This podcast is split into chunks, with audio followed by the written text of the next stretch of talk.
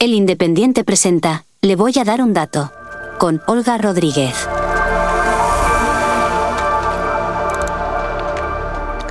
Bienvenido. Hoy vamos a hablar de energía. Y es que le voy a dar un dato. ¿Se acuerda de la crisis energética, de aquellos precios récord del gas, de la gasolina? Pues bien, resulta que en lo que va de año, de enero a noviembre, que es el último dato que tenemos disponible, la electricidad, el gas y los combustibles se han abaratado un 18,8%. Eso en comparación con los mismos precios en el mismo periodo del año anterior. Así lo indica el índice de precios al consumo, el IPC, que recoge cada mes el Instituto Nacional de Estadística. Sigue habiendo tensión geopolítica. La inflación continúa siendo un tema de preocupación para todos, pero los precios de los productos energéticos están bajando en los últimos meses. Con nuestro invitado de hoy trataremos estos temas, pero antes, ya que estamos llegando al final de la temporada de este podcast, me gustaría agradecerle que nos haya seguido durante estos meses y que se haya suscrito a este podcast de economía. Si no lo ha hecho todavía, recuerde que estamos en sus plataformas favoritas y que es la forma de no perderse ningún episodio. Pero volvamos a la energía. Hoy nos acompaña Carlos Martín, cofundador de Enerjoin y responsable de operaciones de la misma compañía. Hola Carlos, gracias por querer estar en nuestro podcast. Hola, pues encantado, la verdad, de estar en esta plataforma con vosotros. Pues como decíamos al principio, los precios del gas, la electricidad y los combustibles se han abaratado eso, ¿no? Un 18,8% nos dice el INE en lo que va de año. ¿Esto significa que, hemos vuelto a la estabilidad de precios en estos mercados? Cuéntanos un poco qué significa esta caída. A ver, lo primero que te diría es que realmente una cosa es eh, lo que dice el INE con el, con el IPC, ¿vale? Y otra cosa es realmente cuánto caen los precios de la energía o del gas. Que no hay, hay una relación directa, pero no es la misma magnitud. Para que tengamos un dato, ¿vale? El coste de la electricidad de este año 23 a fecha 1 de diciembre, comparado con el año pasado, ha caído más de un 50% en el mercado mayorista. ¿Vale? Sin embargo, el IPC solo nos, actúa, nos afecta en torno al 18%, ¿no? Y el gas prácticamente ha caído un 60%. Son porcentajes bastante más altos de lo que recogemos. bastante más alto, claro. Por eso, entonces, el, cómo coger los datos al final afecta mucho al, discurso ¿no? de, lo que está sucediendo. Y esto es lo más importante eh, ahora mismo. Eh, ¿Por qué esta diferencia? Porque al final, lógicamente, lo que refleja el, IPC o el INE es lo que pagamos en casa. Claro. Es el precio final. Y no todos los contratos están vinculados al mercado mayorista. Si cogemos otro dato interesante, prácticamente eh, desde el año 21 al año 22, ha habido casi 3 millones de contratos de hogares que se han movido del mercado regulado de electricidad, que dependía del mercado mayorista y sus fluctuaciones, hacia el mercado libre, es decir, hacia contratos de precio fijo con comercializadoras. Con lo cual seguramente muchos de estos contratos este año no han podido aprovechar la brutal bajada de los costes del mercado mayorista. Más adelante te voy a preguntar por, por este tema, ¿no? Por la tarifa regulada, la tarifa libre. Hemos oído hablar mucho de estos términos En, los últimos meses y hablaremos más adelante sobre cuáles son las ventajas o qué deberíamos tener en cuenta a la hora de elegir uno u otro. Pero bueno, han pasado muchas cosas, ¿no? Desde esos precios récord del año pasado y, y del anterior. ¿Qué, cómo hemos llegado a donde estamos ahora, ¿no? Cómo hemos pasado de esos precios máximos a, estas caídas, decías tú, mucho más abultadas en el mercado mayorista, algo más bajas en, el precio que paga el, consumidor. Efectivamente. Al final los dos mercados mayoristas, electricidad y gas, están relacionados directamente, ¿no? Entonces, si empezamos por el más sencillo, que sería el del gas, y digo sencillo porque solo tienes una materia prima, que es el gas, al final lo que ha sucedido es que hemos visto desde las políticas estas de ahorro y eficiencia energética cómo por un lado se ha reducido el consumo de forma natural, ¿vale? Pero también se ha reducido el consumo por destrucción de demanda, es decir, los precios han sido insostenibles para mucha gente. Al final, por ejemplo, en España tenemos prácticamente una reducción de consumo del 12-15% de gas natural, que es muchísimo. Si el resto de países en Europa han sufrido la misma tendencia, digamos que compramos menos gas como compramos menos gas, los precios son más baratos. Si además eh, a nivel mundial, que es el mercado del GNL, los otros dos grandes países compradores, que sea el bloque Japón-Corea y el bloque China, también está comprando menos gas, el precio también baja. Y si además los países exportadores, principalmente Estados Unidos, ha incrementado muchísimo la capacidad de exportar gas, lógicamente tengo mucha más oferta y tengo mucha, mucha menos demanda, con lo cual el precio del gas se reduce. O sea que por muy complicado que sea este mercado energético al que nos enfrentamos hoy en este episodio, al final la ley de la oferta y la demanda está ahí. Siempre, siempre se cumple, siempre se cumple. ¿Vale? ¿Qué pasaba el año pasado, de hecho? Teníamos mucha necesidad de gas, prácticamente incrementamos, no sé si era un 40% el uso de gas para ciclos combinados respecto al 21, pero no teníamos gas. Con lo cual, si quiero comprar gas y no tengo, el precio se dispara. Ahora quiero comprar menos y tengo mucho, el precio se hunde. Con lo cual, en el mercado eléctrico, el factor del gas, de los ciclos combinados de gas, se nota mucho menos. ¿Por qué? Porque el precio es mucho más barato. Claro. Al mismo tiempo, ¿qué pasa? Que este año ha sido el año del sorpaso. Es decir, por fin, por fin, hemos tenido o vamos a tener más generación renovable en el año 23 que generación no renovable con lo cual los precios también ayudan a bajar. Y además, el factor que comentábamos del gas, de que había menos demanda, también se cumple en electricidad. Seguramente el año 23 va a ser el año de menor consumo de electricidad de los últimos 10-15 años.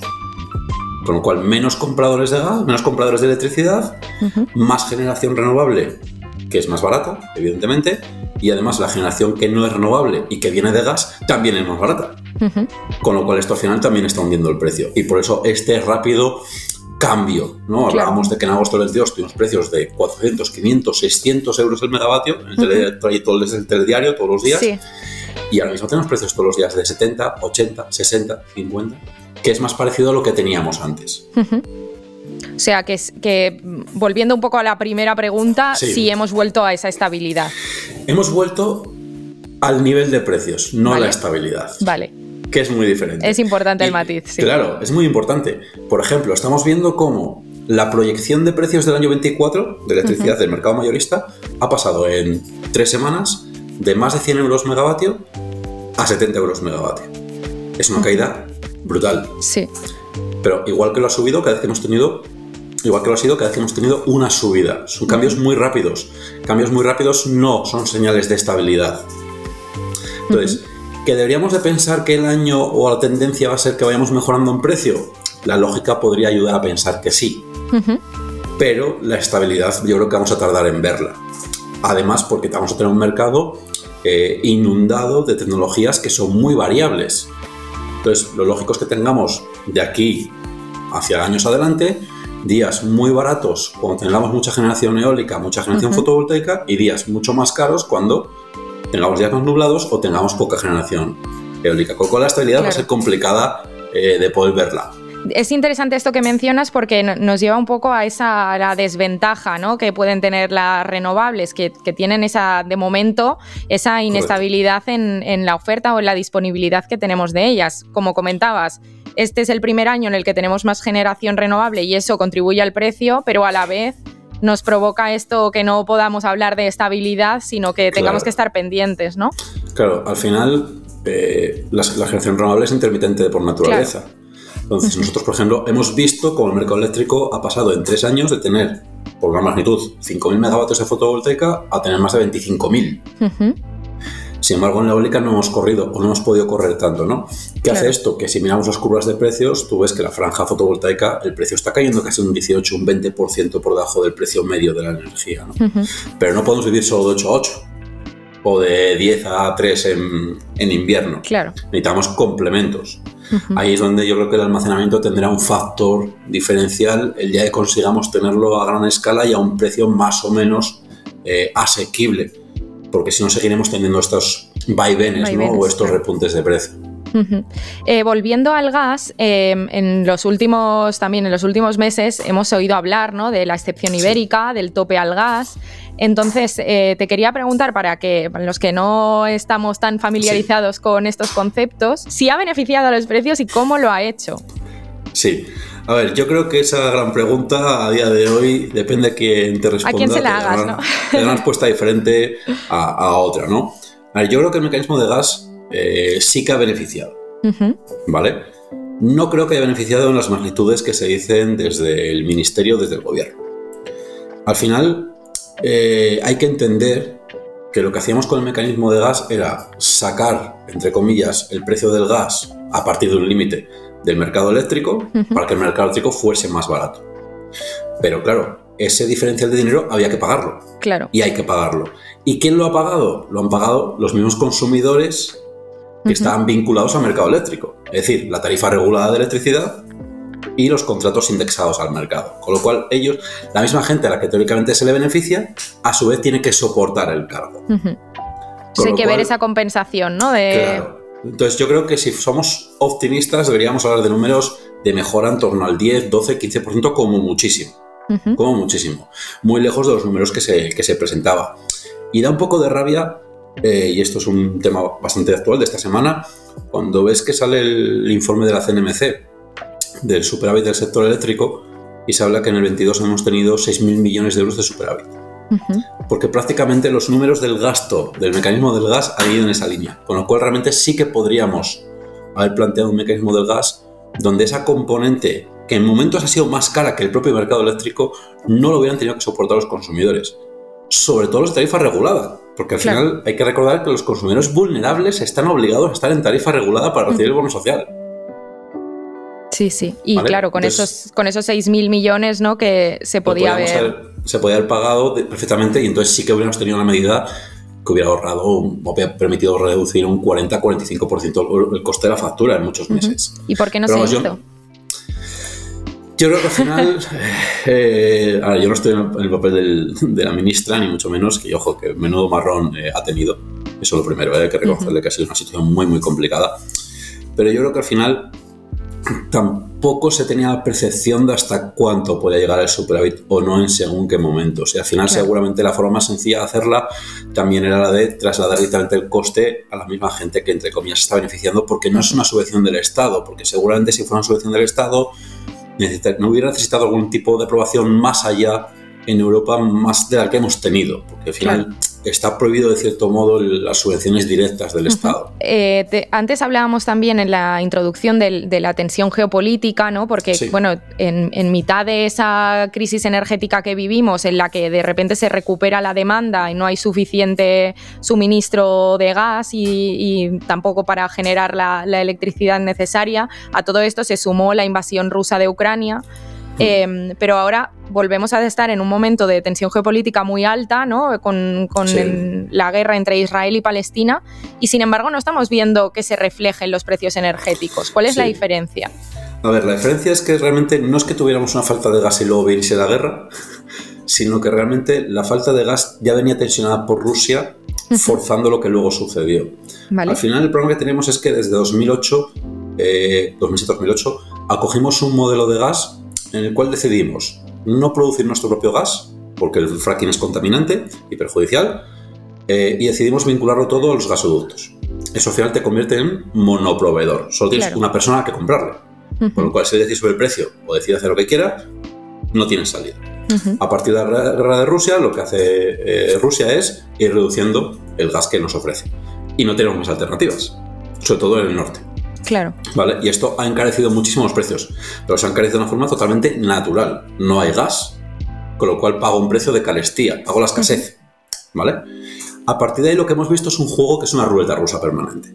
Es decir, antes incluso de llegar a lo de, a lo de Israel, este verano eh, era noticia, noticia, del día a día las famosas huelgas que ha habido de Chevron en Australia en las plantas de GNL. Claro, pues que cada vez que se anunciaba una huelga en Australia en las plantas de exportar gas, subía el precio del gas 10-15 puntos.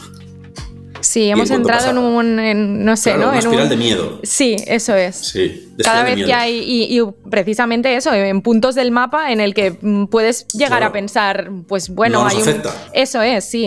Está pues lo suficientemente lejos, ¿no? No sé, también nos ha llevado a, entender un poco esa interconexión mundial en temas energéticos. La clave de todo esto es que realmente los mercados energéticos son mercados financieros. Al final son mercados financieros. Y como mercados financieros el dinero es miedoso. Y cualquier cosa que pueda alterar más aún con lo que hemos vivido, te perjudica. ¿Qué pasa en Israel? Eh, si cogemos los precios de la energía desde el día que empieza el ataque de Hamas a Israel, con el ataque luego de vuelta, los precios se creo que subieron un 15-20%. ¿Vale? ¿Qué pasó después? Que realmente cuál es el impacto del gas que suministra Israel a Europa a través de Egipto? 1 o 2%, es casi nulo. Con lo cual, automáticamente luego los mercados corrigen. ¿Vale? Y esto es lo que deberíamos estar acostumbrados a que va a suceder a partir de ahora.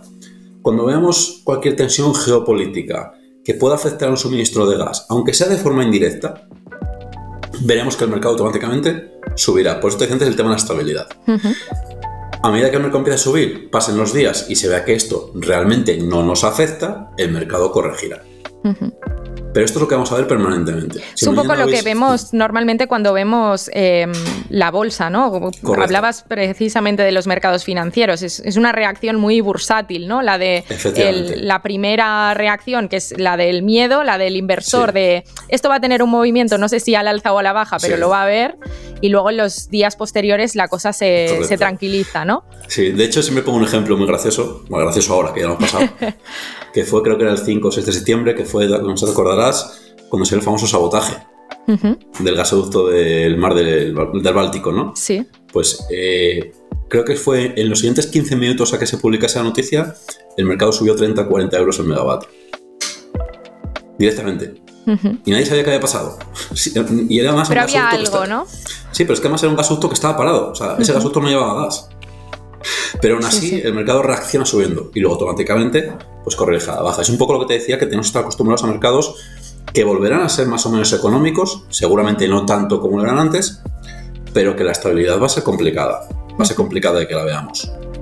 Y ahora quería pasar hacia el mercado eléctrico, ¿no? Nos hemos estado centrando un poco más en el gas, porque en los últimos días hemos hablado en, el Independiente y en otros medios que, se ha aprobado un nuevo reglamento del mercado eléctrico en Europa. Entonces quería que nos comentaras qué va a cambiar a partir de ahora. Lo único que realmente va a hacer a nivel global es, digamos, entre comillas, facilitar la integración de más renovables en los mercados. Eh, ¿A quién es posible que le afecte más esto? Pues sobre todo a países que tengan menos desarrollada esa evolución renovable. ¿no? Al final estábamos hablando hace nada, hace unos minutos, de que aquí ya tenemos un 50 y pico por ciento renovable para este año 23. Y ya tenemos muchos proyectos en marcha que se pondrán en marcha de aquellas, famosas subastas que hubo en el 20 y el 21. Entonces, yo creo que aquí tampoco notaremos demasiado el efecto de esta reforma del mercado eléctrico. De hecho, yo creo que es la reforma que no hubiese querido el gobierno, el nuestro. ¿Vale? Pero es una reforma que sí que va a permitir seguramente el crecer de forma más rápida en renovables a nivel europeo para cumplir con este objetivo de 2050 y energía libre de CO2 para, para todos los europeos. Pero en principio nosotros yo creo que no nos va a afectar en general porque tenemos un mercado muy maduro a nivel de renovables. Eh, todo lo que va a facilitar el contrato de PPAs, es decir, acuerdos entre consumidores y promotores renovables, aquí somos seguramente a día de hoy el mejor mercado de Europa, con lo cual tampoco notaremos grandes beneficios por esa parte. Todo el tema de los contratos por diferencias, que es la otra gran mejora, aquí tampoco tendrán seguramente demasiado sentido, igual que por ejemplo en Francia sí que pueden explotar, explotarlos más para el tema de darle soporte a la nuclear, ¿vale? Ya te digo, yo en España no espero grandes cambios, porque al final ya tenemos un mercado muy maduro en este sentido, pero sí creo que a nivel global puede ser positivo para permitir seguir corriendo, que si creo que es la palabra, seguir corriendo en la, en la integración renovable. Bueno, quizás sí puede beneficiar a las empresas españolas, ¿no? Eh, el hecho de que, se potencien en otros países del, de la Unión Europea. te, puede ayudar y, te puede no ayudar. Es decir, te puede ayudar en el sentido de decir, oye, si tengo una empresa española que tengo plantas en el resto de Europa, pues sí me puede ayudar a ser más competitivo. Pero también si somos un poco egoístas, el mercado ibérico de energía mayorista ahora mismo es el más barato de Europa, prácticamente de forma continuada con lo cual teníamos una capacidad importante del día de mañana de poder atraer inversión vale. y poder conseguir lo que siempre nos ha sucedido, ¿no? que nuestras empresas al final se iban a otros países porque eran más baratos. ¿no? Pues hay un punto ahí que según cómo queramos ver, depende de cada moneda, realmente nos interesaba poder seguir siendo, nos interesa seguir siendo más competitivos y yo, yo creo que lo seremos, ¿vale? Porque al final eh, el norte tiene muchísima generación eólica, pero si todos habéis estado de vacaciones en Alemania, en Noruega, en Reino Unido en invierno, pues sabéis que a las 2 de la tarde con un poco de suerte ya se hace de noche. Claro. Entonces aquí tenemos una posición geográfica muy interesante como para tener una, estrategia, un precio, mejor dicho, de largo plazo muy interesante. Y aquí pues te digo que no es que para la gente que está afincada en España, esta reforma tampoco le va a cambiar demasiado porque digo, ya tenemos la capacidad a día de hoy de firmar contratos a largo plazo con energía verde. Ya existe toda esta capacidad. ¿Que será una mejora? Seguramente, pero será más fuera de nuestras fronteras. Pues bueno, ahora me voy a ir desde la Unión Europea, donde se ha aprobado este reglamento, a los hogares españoles. Porque también nos hemos familiarizado, como hablábamos antes, de, estos términos, ¿no? De tarifa libre, tarifa regulada, cuál me beneficia más. Entonces, me gustaría que nos explicaras qué tenemos que tener en cuenta a la hora de elegir una o la otra. Sí, esto es muy complicado, porque esto al final lo que hay que tener en cuenta es el bolsillo de cada uno. O sea, al final hay que tener en cuenta el bolsillo de cada uno. Y me refiero, por ejemplo, vamos al gas. ¿Vale? El gas tenemos una tarifa regulada que nos, deja el gas en 40 y poco euros el megavatio. Ojo, esto ya lo tenemos desde hace dos años. Que hay, mucha desinformación en el sector. Hay mucha gente que ha estado pagando precios altísimos todo el año pasado y el anterior, teniendo una tarifa que te protegía perfectamente. ¿Vale? Que a diferencia de la tarifa eléctrica, la del gas es fija. ¿Vale? Entonces, claro, ¿qué te interesa más? ¿Estar en regulado o estar en mercado libre? Pues ahora mismo el mercado variable del gas pues, está por debajo del precio regulado. Pero puede que se vuelva a cada uno y diga, oye, yo prefiero pagar un poco más hoy, pero no tener esta estabilidad, pero, recoger esta estabilidad y no tener el riesgo de que el precio mañana pueda subir. Pero evidentemente los precios que puedan estar vinculados hoy al mercado mayorista de gas son mejores que la tarifa regulada. Ojo, que esto no significa que las ofertas de las comercializadoras sean mejores. ¿Vale? Yo lo que sí diría a todo el mundo es que, por favor, que se acuerden siempre de revisar los contratos. Porque como dice otro, en, casa de herrero cuchillo de palo, ¿no? En mi casa, a mí de vez en cuando me llegan contratos familiares y dicen, no tengo esto. Y digo, ostras, pero esto cuánto ya, cuánto ya sin mirarlo? Y cinco años. Claro, estás pagando a lo mejor cinco veces el precio de la energía. ¿Vale? Entonces, eso desde el punto de vista del gas. ¿Qué pasa en la electricidad? En la electricidad teníamos, teníamos, y hablo en pasado, una tarifa regulada que se acaba este año, el 31 de diciembre que era una tarifa que estaba 100% vinculada al mercado mayorista. Con lo cual, el que la tuviese pagaría los 400 y pico euros en agosto y pagaría los 60 y tantos euros del mes de noviembre. ¿Vale? Esta tarifa regulada cambia el 1 de enero. ¿Vale? A priori, a priori va a ser un poquito mejor, porque va a ser un poquito más estable. ¿Vale? Pero es verdad que las grandes compañías eléctricas, ¿vale? sobre todo las cinco grandes, llevan un año y pico dos años ofertando precios fijos muy competitivos a, más largo plazo. Claro. ¿Vale?